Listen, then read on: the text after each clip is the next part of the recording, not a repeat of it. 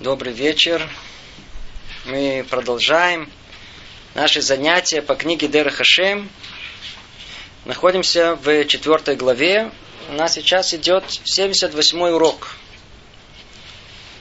Глава называется «О чтении Шма и его благословении». Напомним, мы находимся посередине части, в которой разбирается Аводат Ашем, служение Творцу.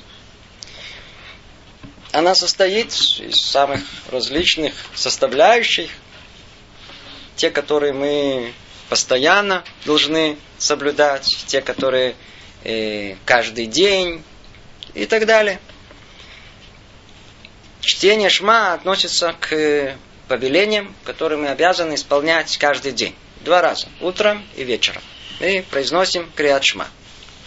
И вот на нескольких уже занятиях мы с вами пытаемся понять, что кроется за этим произношением? Почему это так важно?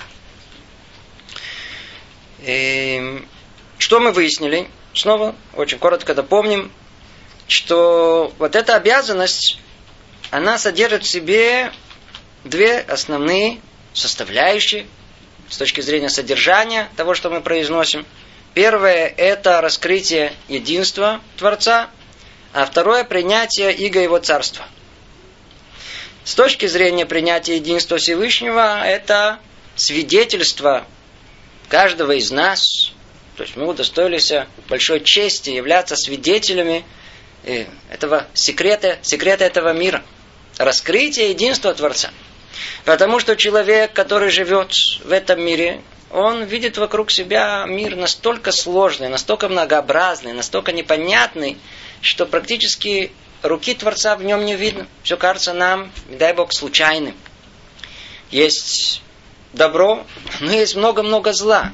Человек очень тяжело соединить одно с другим и понять, что и то, и другое исходит из одного источника. Когда мы произносим о том, что Творец един, это раскрытие э, секрета этого мира, раскрытие э, сути истины этого мира – что все едино в этом мире, все исходит от одной причины, причины от одного корня. Это и свидетельство о единстве Творца, когда мы произносим э, слова в Криачма Ашем Эхад. Да, Творец, Он един. И второе, это принятие Иго Его Царства. Это означает, что наше провозглашение, оно не абстрактное, оно очень конкретное, но содержится в словах, в первых двух словах Ашем Элокейну, что Он Творец наш, то есть Он Царь наш, а как и любое царство, оно э, основано на том, что у царя есть э, его э, граждане, те, которые э, как бы э, составляют его это царство, и насколько они преданы, настолько это царство оно сильно, точно так же и мы должны провозглашать и принимать на себя э, иго царства Творца, провозглашая тем самым, что мы собираемся не только это умозрительно понимать, но и конкретно исполнять. Все, что Творец нам повелевает, как царь, мы, как рабы, должны выполнить. И говорили об этих, об этих аспектах э, понимания Криачма уже на нескольких занятиях. И добавили в прошлый раз тоже очень существенную э, составляющую о том, что весь мир устроен таким образом, именно так устроен, что когда мы будем произносить Криачма, то в мир придет благословение, увеличится мир, а если нет, то наоборот тьма будет одолевать и зло будет властвовать. Эм, ну, снова не будем возвращаться, только в одном слове это какое-то приблизительное подобие, предположим, о том, что есть некое государство, и там есть, скажем, система образования. Ну, сколько усилий э, было вложено, чтобы подготовить учителей, чтобы подготовить программу, огромное количество бюджета для этого. Все приготовили, школы, парты, доски, все есть, все есть. Только дети не хотят учиться. Вообще не хотят учиться. То есть получается, что вся система, которая разработана, смысла существования практически нет, ничего нету. То есть будет один там э, кардибалет. Постоянно будут э, звать только совершенно другое учреждение полицейских или, не знаю, или там э, э, э, ничего работать не будет. То есть придет что в мир одно только э, одна тьма и добра не будет. А с другой стороны, если ученики эти будут учиться, то вся система работает очень хорошо, они получают от своих учителей, зарплаты идут учителям, все довольны, все очень прекрасно, все на своих местах. Так и тут. Мир изначально устроен таким образом, чтобы нашлось тут, в этом мире, те, кто признает единство Творца и признает его как царя, которые захотят быть его подданными. Когда это существует, то вся система работает не существует, ничего не работает. То есть мы увидим, насколько э, важна эта э, мецва произношения криатшма с истинным намерением, с правильным, какое воздействие оно производит в этот мир. Это мы говорили в прошлый раз. Сегодня мы узнаем, что всему этому благу, о котором мы упоминали, есть одно условие – Естественно, что Криат Шма требует ясного, глубокого намерения в момент, когда мы произносим эти слова. Но оказывается, есть еще одно дополнительное условие. И вот мы находимся сейчас в пятом параграфе, так говорит нам Рамхан. Одно из условий выполнения этой заповеди состоит в том, что человек решился отдать жизнь за единство Всевышнего и принять на себя все страдания и все виды казни для освящения его имени. И эта решимость зачтется человеку, как если бы он сделал это на самом деле и был убит, освящая имя Бога. И такое решение порождает важные результаты для пользы творения и всеобщего исправления. Есть условия выполнения этой заповеди. Помните, когда мы говорили об изучении Торы, там тоже мы говорили о невероятном влиянии того, что человек изучает Тору.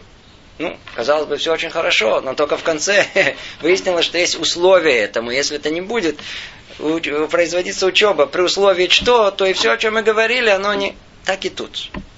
Мы так много говорили о Криат Шма, о воздействии, которое она производит на весь мир. Но это все при условии при условии, что человек, когда он произносит эти слова, он готов расстаться своей жизнью, пожертвовать ею во имя величия Творца. Во имя царства нет. Царство имя. То, что тут сказано, одно из условий выполнения этой заповеди состоит в том, что человек решился отдать жизнь за единство Всевышнего и принять на себя все страдания, все виды казни освящения его имени. Есть у нас два мнения. Я сейчас рассматриваю чисто технически. Мы открываем текст Криат Шма. У нас есть первое предложение. Шма Исраэль, Ашем Элокейну, Ашем Ихад. После этого мы тихо так произносим Барух Шем Квот Малхуто Лавлам Ваэль. И после этого начинается уже как бы первая часть Криат Шма. Она начинается со слов «Вафта Ташем Алокеха Бахоль Левавха, Бахоль Навшиха, Бахоль Меодеха». И возлюби Творца своего всем сердцем своим, точнее, всеми сердцами своими, как написано в множественном числе, имеется в виду двумя началами и началом хорошим, началом плохим. Второе слово «бехоль навшиха» это как раз тут и имеется, это как бы, как правило, считается, что это и есть то место, в которое мы должны быть готовы отдать свою душу. Бахоль навшиха душой своей. Что значит душой своей? Даже если у тебя забирает эту душу. Так, это классический комментарий, который у нас есть, мы знаем. И на первый взгляд, то все, о чем мы говорим, относится именно к этому месту. И дальше сказано Бахоль Меодеха, это касается уже эм, э, финансового состояния человека, его имущественное. То есть э, это подразумевает готовность и расстаться со своим имуществом тоже во имя величия Творца. Это классическое мнение. Теперь Ариза и есть на этом э, источнике еще другие, утверждает о том, что э, намерение это, намерение самопожертвования, мы должны иметь в момент, когда мы произносим слово эхад, эхад, один. В этот момент, когда мы произносим эхад, вопрос о единстве э, Творца, это он настолько фундаментальный, настолько принципиальный в этом мире – он самый как бы основной раскрытие единства Творца. Что когда мы произносим это, И мы свидетельствуем это. Это как будто к нам приходят и говорят, нет, это не так, отречись от этого свидетельства. А мы говорим, нет, это так. Говорит, нет, отречись. И начинаем чуть ли не доходим, говорит, мы тебя сейчас убьем, отречись. Говорит, готов, чтобы меня убить. Ну, если я готов во имя свидетельства единства Творца, даже отдать свою жизнь, это уже действительно тот уровень, который требуется каждого из нас, чтобы произнести правильно с этим необходимым условием э, э, криадшма, произношения криадшма. И то ли в этом месте, то ли в этом месте суть не меняет. Но так или иначе, когда мы говорим криадшма, мы должны произнести это с э, намерением, с готовностью отдать жизнь за единство Всевышнего. Кстати говоря, можно э, увидеть, что Рамхаль тоже э, идет по пути э, Аризаля, что именно намеренно надо иметь слово «ихад». В принципе, смысл э, этого, когда мы знаем и учим, э, откуда вообще еврей перед своей смертью произносит э, это провозглашение э, «Шма Исраэль», мы учим из смерти Раби Акива. Талмуд, который описывает смерть Раби, Раби Акива, он как раз и описывает это именно таким образом, что когда его казнили, как раз пришло время Криадшма, пришло время читать Криадшма. Величие его было о том, что даже во время смерти он ничего не изменил от э, порядка, который у него был и в будний день. Если пришло время Криат Шма читать, и у него осталось несколько секунд еще жизни, то значит сейчас он будет читать Криадшма. И он читал Криадшма. И сказано, что душа его изошла, когда он произнес слово «эхад» – «один», «един». И отсюда Ризали учит о том, что намерение, которое должно у нас быть, о готовности э, э, пожертвования, она должна быть во время произношения слова «эхад». Что стоит за этим? Давайте попробуем понять чуть-чуть поглубже, что стоит за вот этим, э, э, за величием произношения Криат с готовностью самопожертвования. Сейчас мы увидим, сейчас дальше поймем, как объясняет нам Рамхаль, всю глубину этого с точки зрения строения всего мира. Но даже на нашем простом уровне – Что отдаляет человека от Творца? Что отдаляет? Согласно того, как человек был сотворен, ему была дана возможность в какой-то степени пытаться конкурировать ну, самим Богом. Человеку дали его я, его эго, его ощущение самого я, своего достоинства. И в принципе, вот это мое я, мое желание быть в почете, высокомерие, гордость, она, она, она и отдаляет человека от Творца. Это есть ощущение своего я. Эго. Мы знаем очень простое правило, которое мы уже много раз говорили. Так как это является перегородкой, вот это эго, вот этот эгоизм человека – между человеком и Творцом, то чем меньше эта перегородка, чем меньше эгоизма, чем человек более скромен и, и более смирен, тем меньше перегородка между ними и Творцом, тем ближе он к Творцу. Принцип очень простой. И мы видели в своем самом большом проявлении, где это осуществилось у Мошерабейну. И о нем Тара свидетельствует только одно единственное, что он был самый скромный и смиренный человек в мире. Одно единственное. Поэтому он удостоился быть самым приближенным к Творцу. Значит, мое я, эгоизм человека, оно, оно и разделяет нас от Творца. Теперь представьте себе, что у человека есть больше, чем это мое я. Нет ничего другого. Все вокруг моего я, моего эгоизма, все вертится. И вот, если человек, еврей, готов отдать свое это я, готов отдать свое эгоизм, свое, свое эго его, отдать его во имя величия Творца. расстаться с ним. Не просто так принизить, а полностью расстаться, если большего возможности приближения к Творцу. Это максимум, который есть. Максимум, который есть, это полностью расстаться своей жизнью во имя Творца. Отдать свое, свое я, вот ту перегородку, которая отделяет нас от Творца.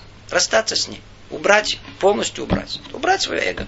То есть убрать свое я, убрать свою жизнь. Это и есть смысл и, и глубина в этом самопожертвовании, которое есть. И мы видим, что подобное оно заложено в основе всего. И вся еврейская история, с самой зари существования еврейского народа, оно переполнено еврейским самопожертвованием во имя Творца.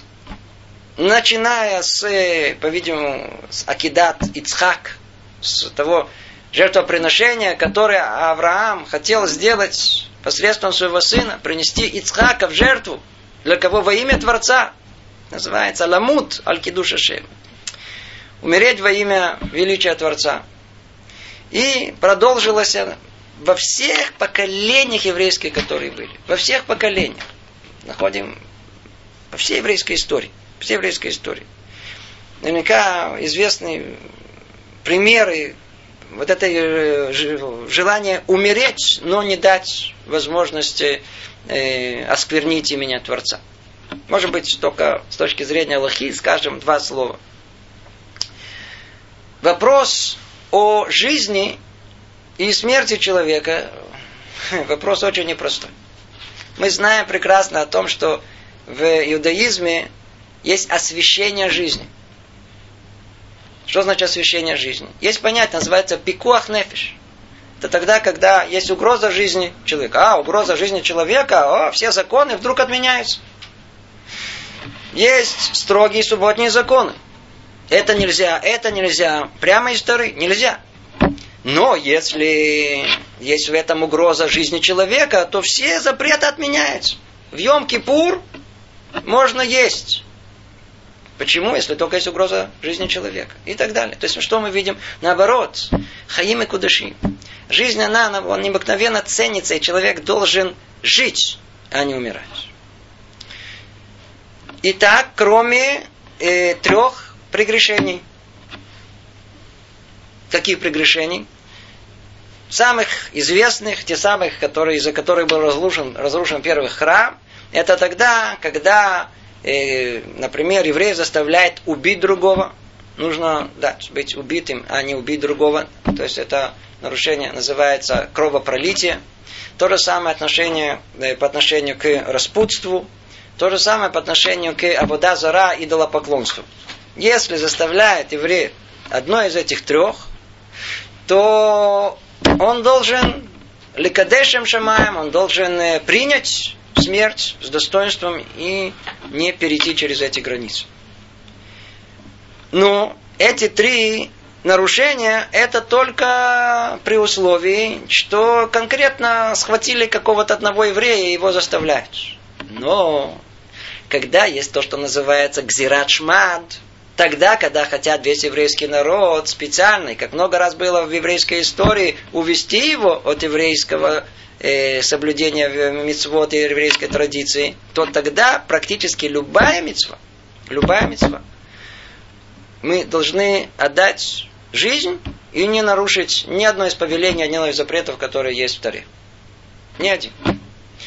То есть, если в такой обыкновенной жизни, например, едет какой-то еврей, и туда, я знаю, это там э, были как времена в поезде, и какая-то группа казаков туда же решила зайти из какого-то полка, и прямо выпили, закусили. И прямо евреи увидели одно удовольствие. Теперь можно над ним поиздеваться. Схватили его и взяли кусок того самого вкусного питательного э, мясо и говорят, ешь.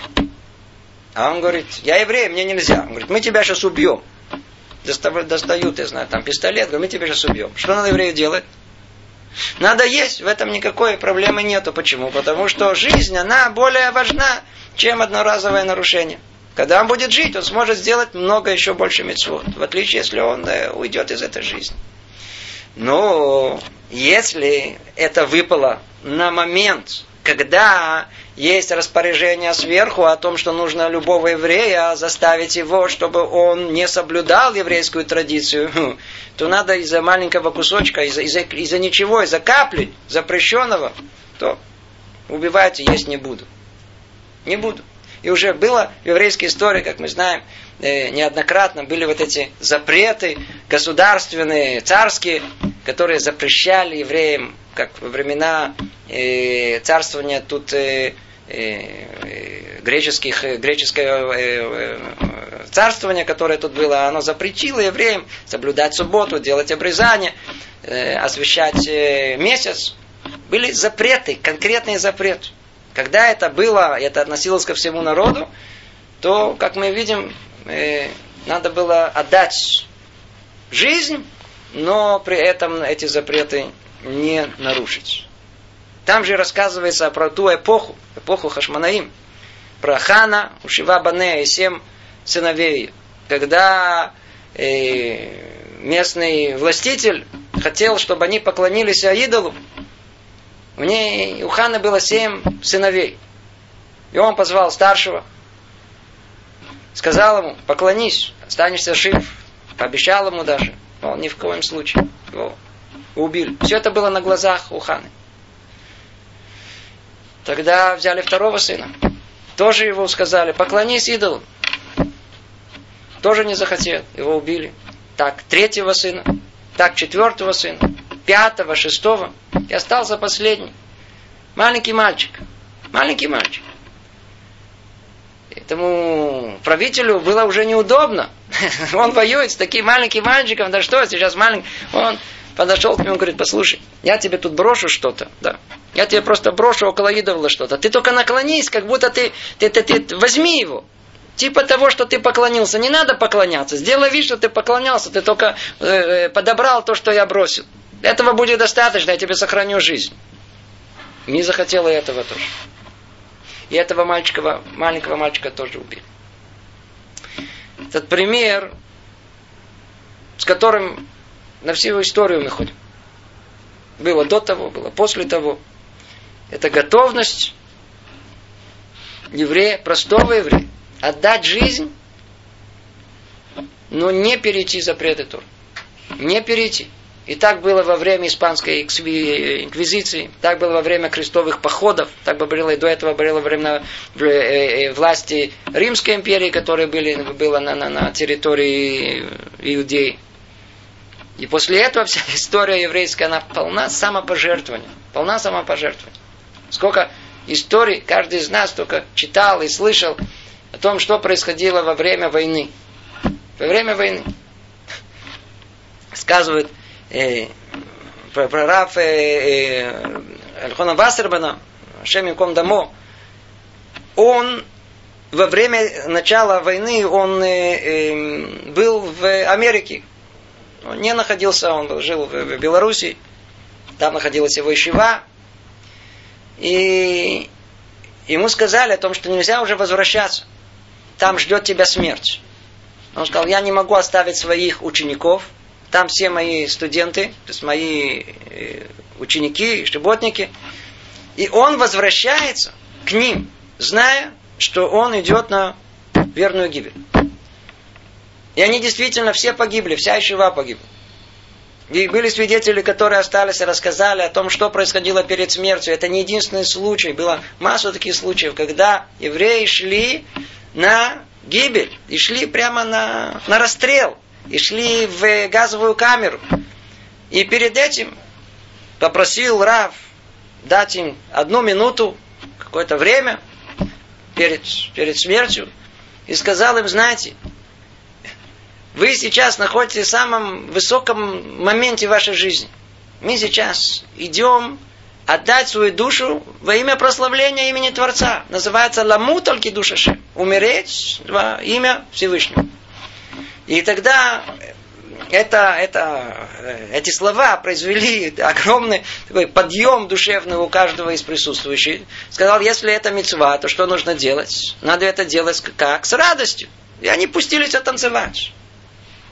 И вот это описывает эту картину. Снова говорю, это не единственный рассказ, который произошел. Это происходило много раз. Есть описание, как это происходило в многих этих концлагерях германских, когда перед смертью э, евреи, которые знали, для чего они делают, почему они это делают, во имя чего они делают, они видели в этом мецву, видели в этом повеление и возможность уникальную э, прославить имя Творца. Поэтому делали это с радостью, с песней, с э, танцами пока пуля не останавливала ихнюю песню. Так, так и происходило. То есть их расстреляли посередине всего пения и танца, их просто расстреливали или заталкивали в эти газовые камеры.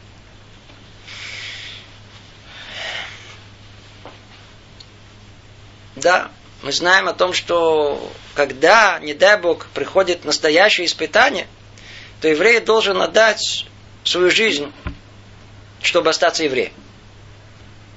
Чтобы остаться евреем. Надо дать жизнь. Но при этом надо не забывать о том, что, не всяком сомнении, умереть Аль-Кидуша Шем, это Аль-Кидуша Аль, на прославлении э, во имя Творца, это необыкновенно сложно и высоко.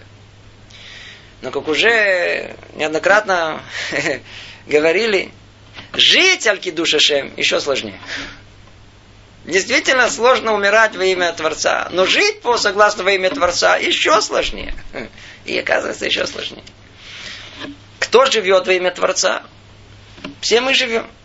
Ну, то какая у нас есть возможность теперь отдать свою душу? Она существует в чтении Криадшма. Когда человек читает Криадшма, он должен произносить эти слова о единстве Творца, или в том месте, где написано «Бехоль э, навшиха», да, всей душой своей, даже если эту душу у меня заберут. Давайте снова прочтем. Одно из условий выполнения этой заповеди состоит в том, что человек решился отдать жизнь за единство Всевышнего и принять на себя все страдания, все виды казней для освящения его имени. То есть когда мы произносим эти слова, то внутри мы должны произносить это с намерением э, отдать свою жизнь. Это одно. Второе, может быть, у меня не заберут жизнь, но зато мне причину, причинят страдания и всякие виды казни. А это еще сложнее, чем умереть. Почему? Человек умирает один раз, а его пытки ему устраивают много-много раз. Какие истории про инквизицию мы знаем?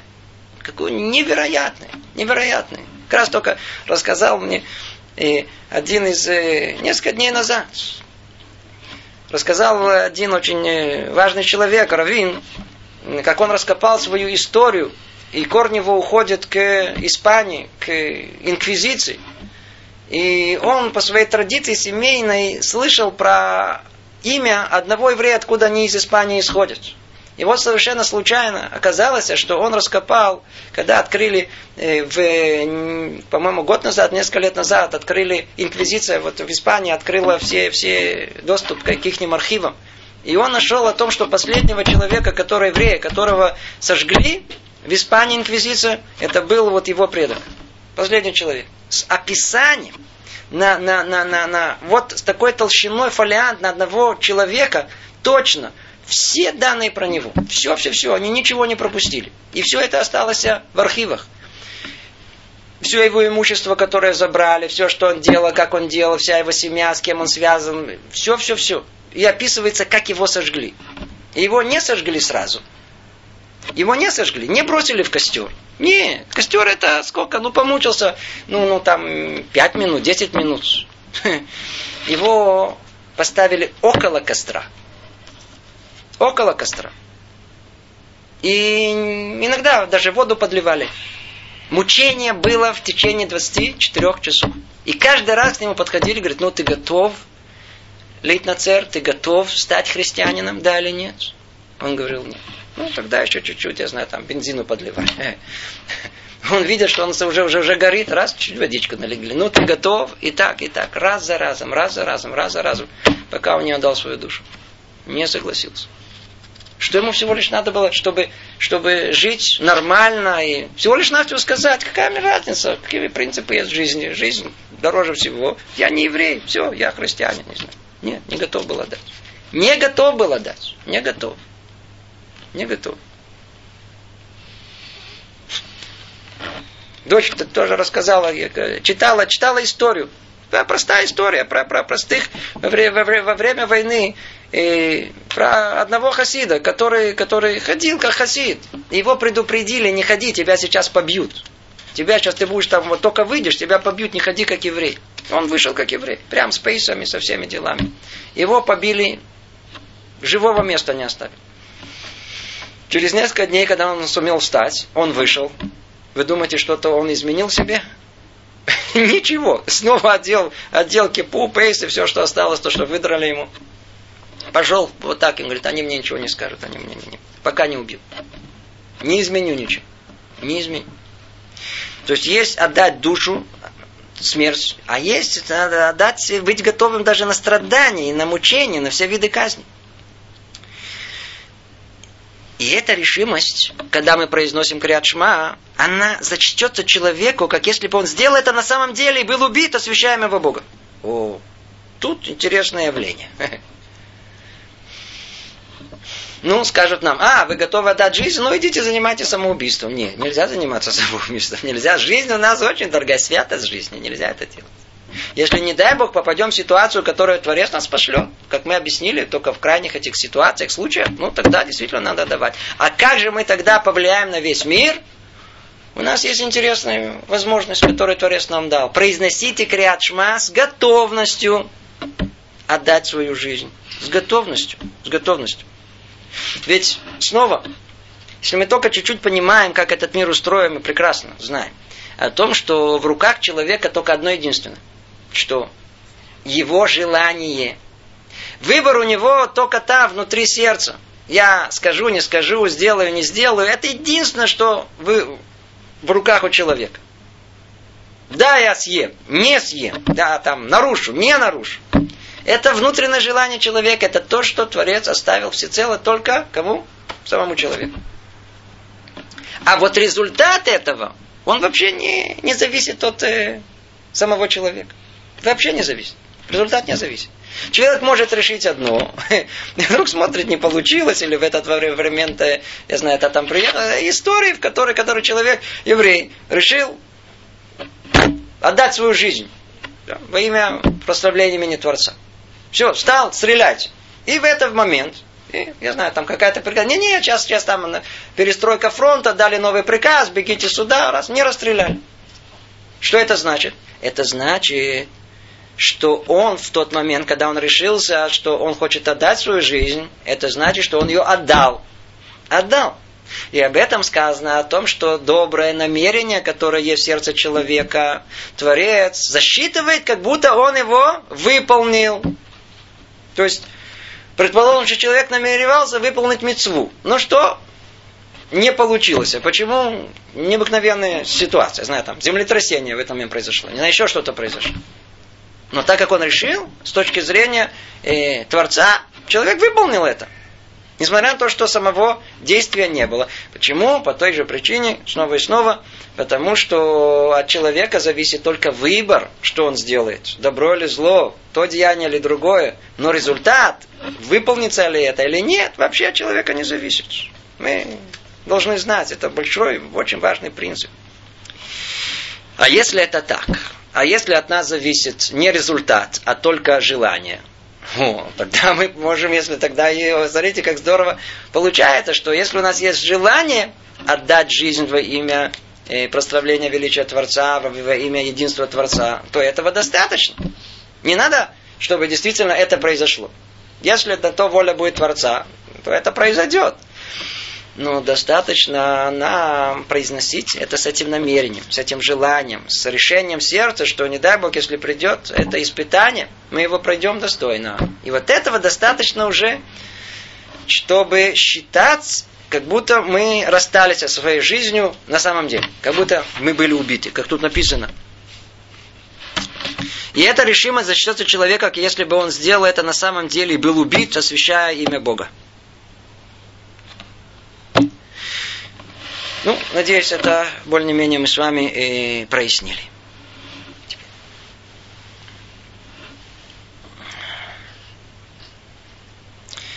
И вот такое решение, продолжает Рамхаль, порождает важные результаты для пользы творения всеобщего управления. То есть решение, что значит решение? В момент, когда мы произносим крячма, имеем это намерение. И то есть эта мысль у нас, она такая должна быть яркая и сильная. Только тогда это засчитывается, как мы сказали, за как условие э, всего того, что какое влияние производит крячма на весь мир. Когда мы это делаем, то тогда, говорит Рамхаль, и такое решение отдать это свою жизнь порождает важные результаты для пользы творения всеобщего исправления. Говорит он так. Дело в том, сейчас мы входим в такое очень такое абстрактное понимание, каким образом э, Криат и готовность отдать жизнь оно влияет на весь мир. Как это конкретно происходит? Поэтому у нас будет, я знаю, там 10-15 минут, что-то такое очень абстрактное. Надо сосредоточиться, чтобы все это держать как одно единое целое, тогда мы поймем всю связь от начала и до конца. В любом случае, я в конце снова подведу итог, чтобы это было ясно. Начнем. Дело в том, что один из принципов, установленных Всевышней мудрости, мудростью сотворенных объектов и их бытии, заключается в том, что все они находятся на определенном духовном уровне, которое э, посчитала высшая мудрость подобающим, соответственно, желаемому в мире его состоянию. То есть, все, что есть в сотворенных объектах и в э, их бытие, они находятся, каждый из них, на определенном духовном уровне. Мы с вами об этом много-много говорили, когда говорили о структуре всего мира.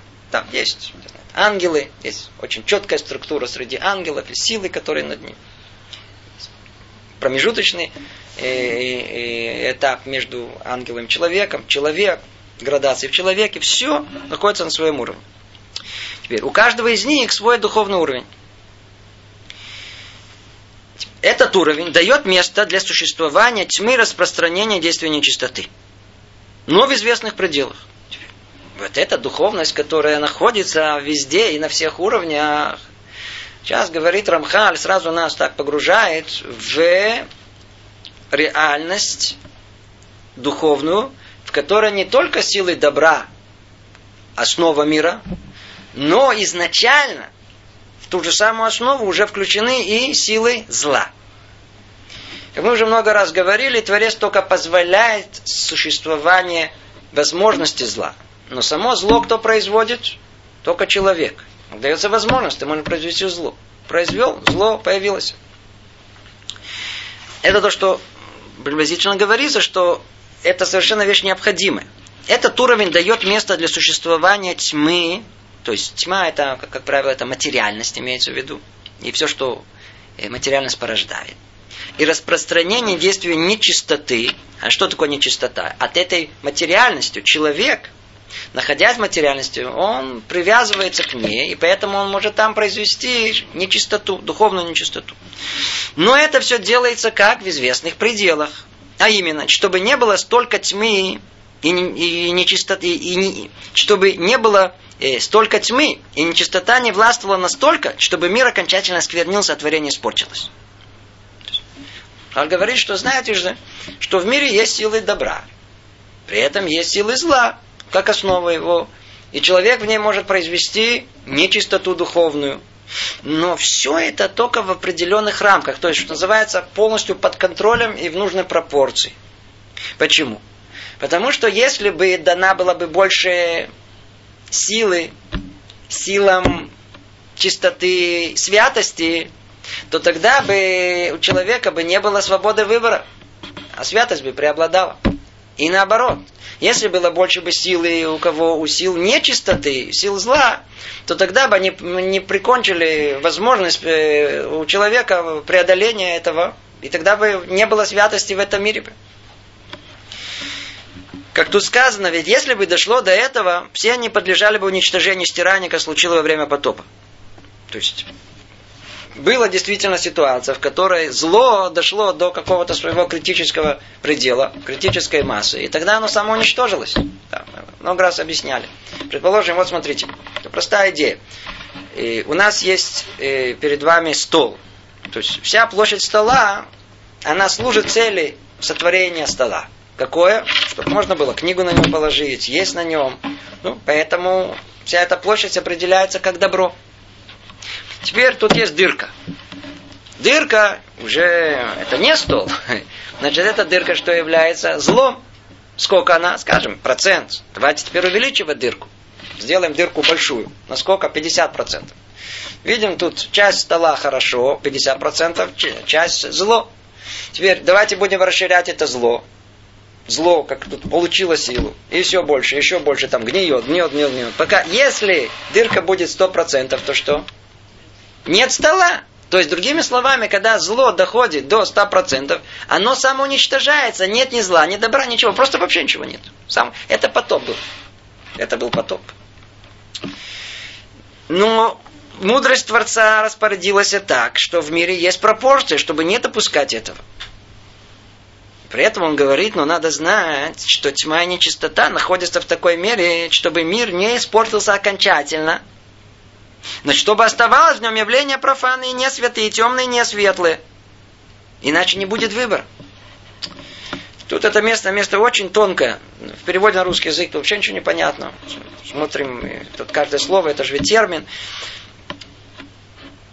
Творец сотворил мир, есть три как бы состояния возможных человеческого э, как бы функционирования в этом мире. Одна называется это условно называем ее мецва. То есть, когда человек может сделать непосредственно мецву, повеление Творца выполнить, и это произведет святость великую в этом мире. Его противоположность – это авера, это э, нарушение повеления Творца. И это производит какой результат противоположный? Порождает туму, нечистоту. нечистоту. Есть душа и есть тума. Оказывается о том, что в мире есть то, что находится между к душой и между тумой. Душа и тума напрямую они не, не связываются. Есть посередине что-то, что называется мутар. Можно. Это состояние называется холь. Холь. Э, будни назовите ее. То есть, другими словами, это относится ко всему тому, что э, человек в этот момент не выполняет мецву и не наделает, ничего не нарушает. А вот все остальное. Все остальное. Пошли помолиться, идете по дороге домой. Это не туда, не сюда. Не туда, не сюда. Пришли, я знаю, там посередине еды, не знаю, на работе, одели тапочки, пришли домой, говорите с женой. На первый взгляд, тут нет непосредственной мецвы или нарушения. Нету повеления или нарушения. Это называется на языке Тары, называется клепать нога.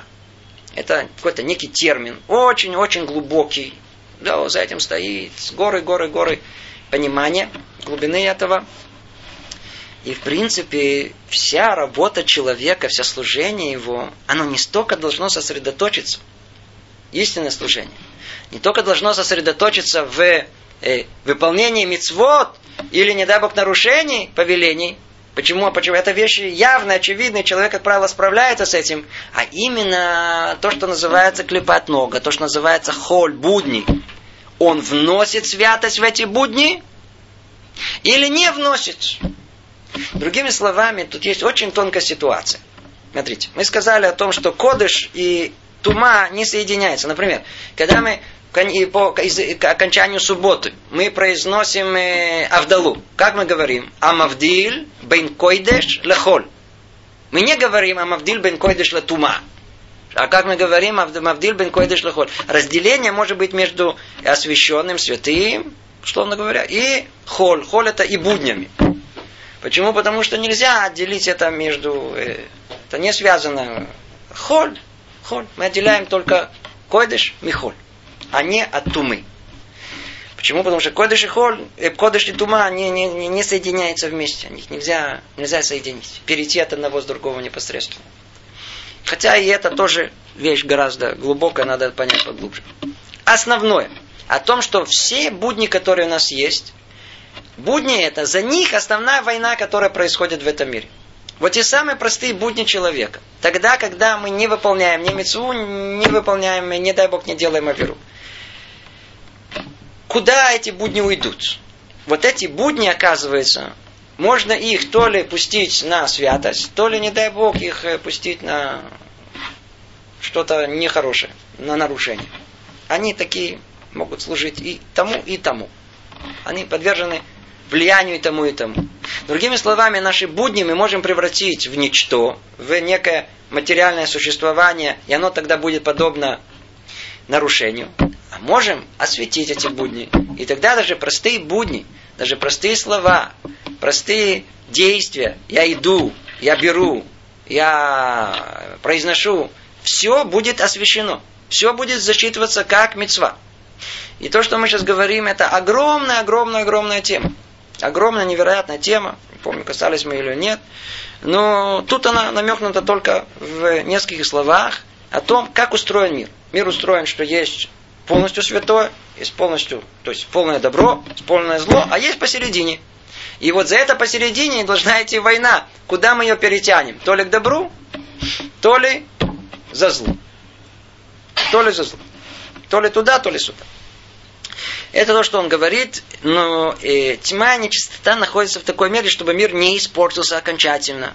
Значит, чтобы оставались в нем явления профаны, не святые, темные и не светлые. Все это для чего? Для того, чтобы был выбор у человека. Выбор у человека. И где основной выбор у него? Он находится в, в этой, том, что называется холь, то, что называется э, будни, условно говоря. Продолжает Рамхали говорит, и было установлено, что такова будет первая основная ступень явлений. Но в порядке добавления сделается для них возможными возвышенное сияние, драгоценное воздействие, с помощью которых они поднимутся выше этой низкой ступени святости, просветленность достигнут создания в степени, подобающей сущностью этого мира.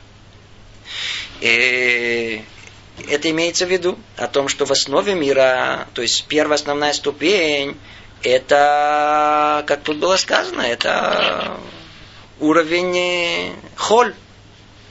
Мир построен. Каждый день у нас называется холь. Холь, холь, холь.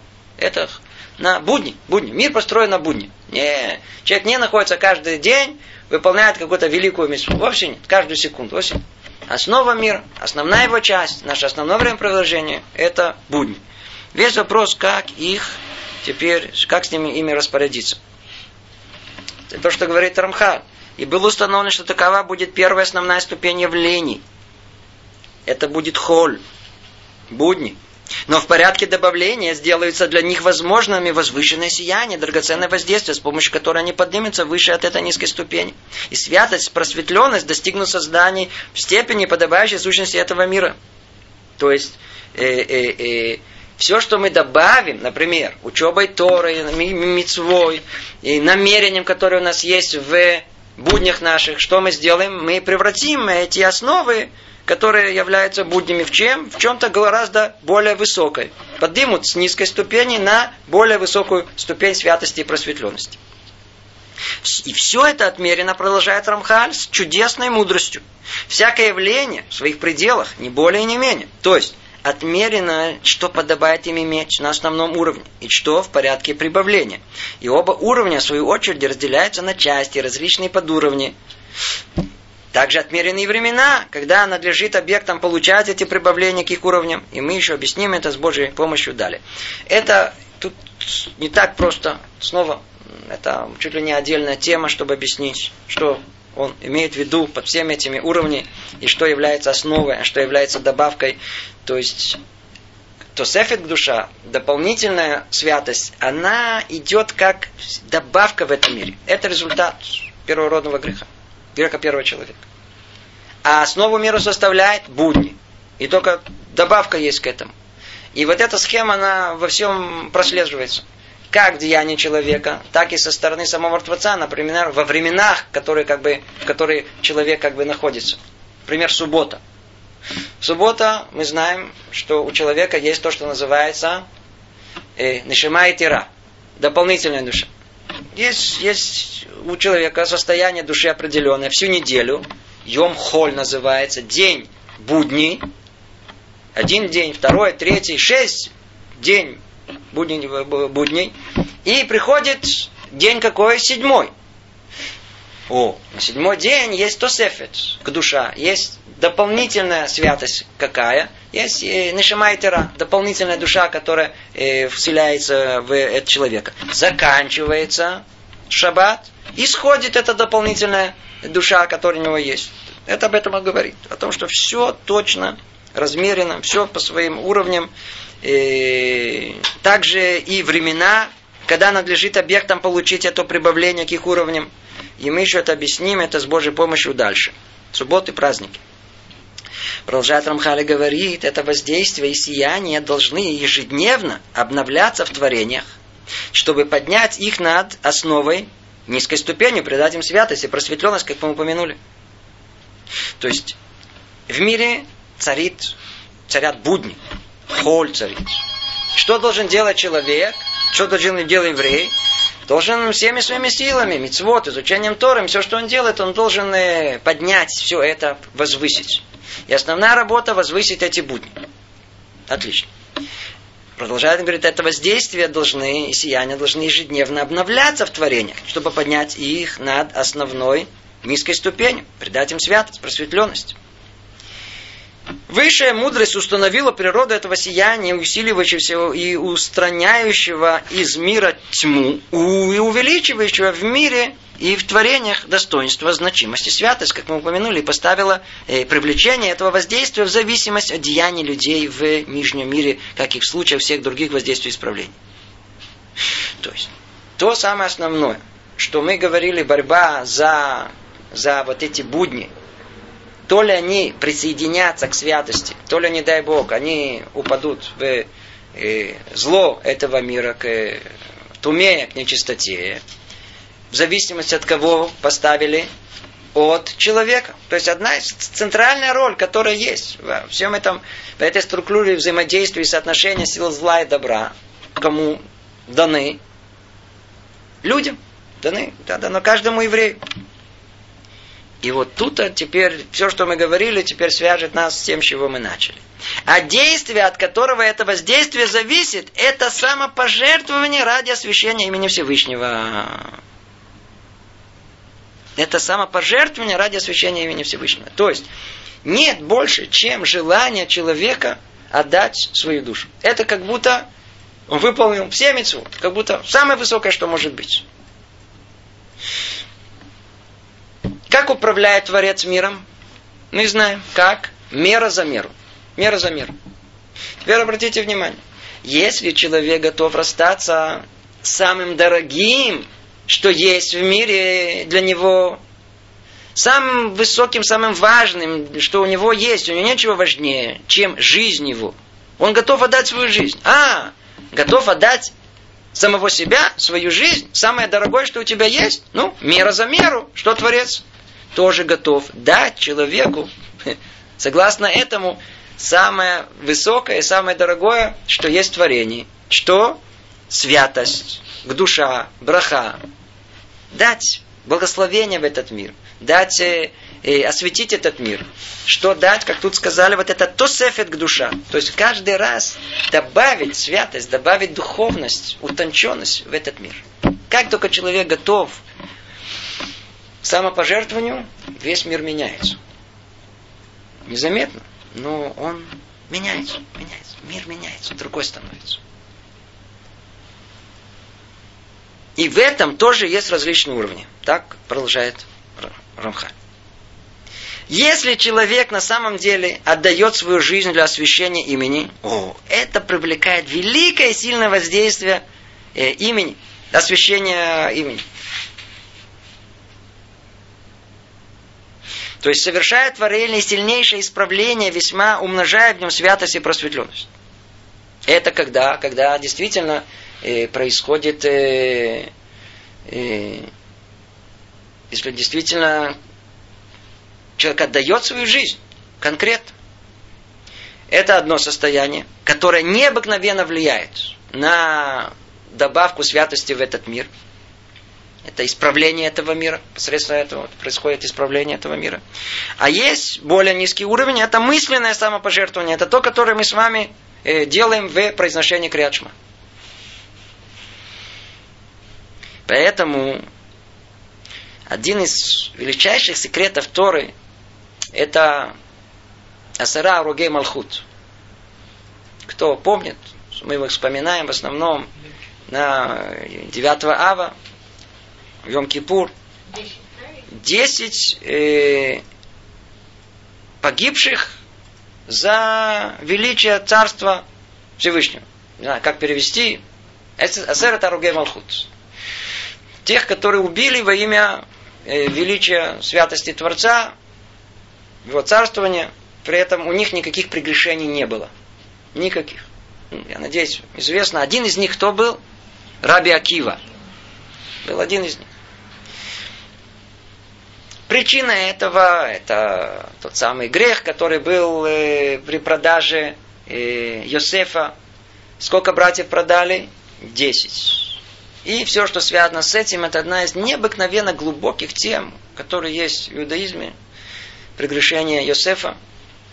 И, как известно, 10 шватим, 10 э, братьев согласно простого понимания, не были совершенно виновны в этом, то есть не засчитывается это как за нарушение чего-либо.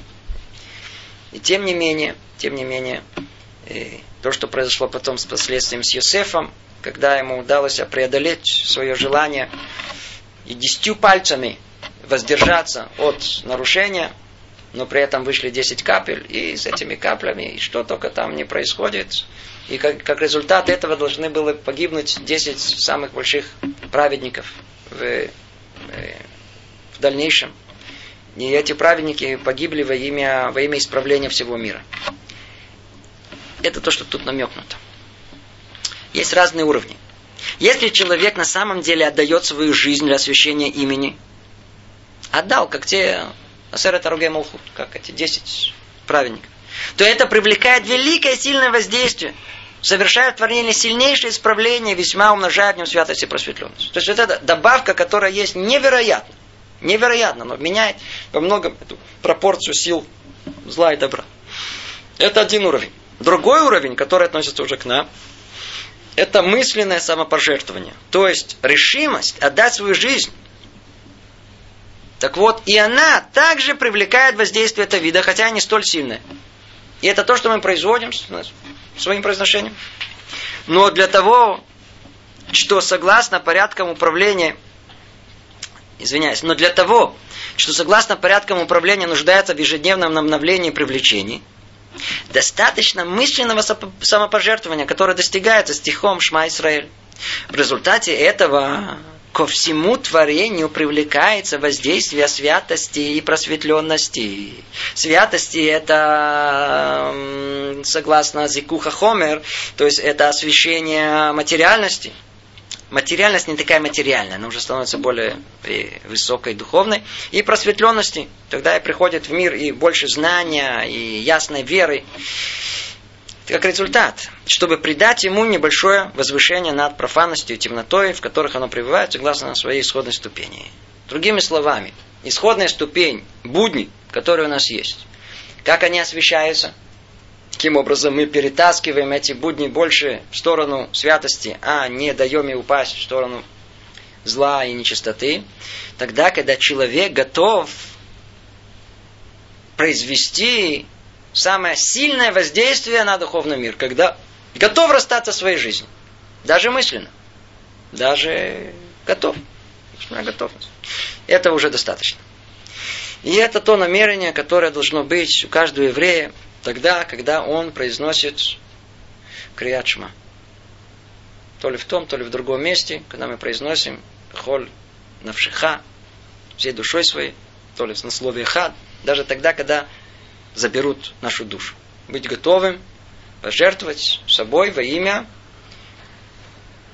единства славы Творца. И тогда в мир приходит то самое неколоссальное воздействие святости и просветленности. И приходит возвышение над э, темнотой, в которой мир пребывает. Ну, тут мы остановимся. Всего доброго. Привет из Иерусалима.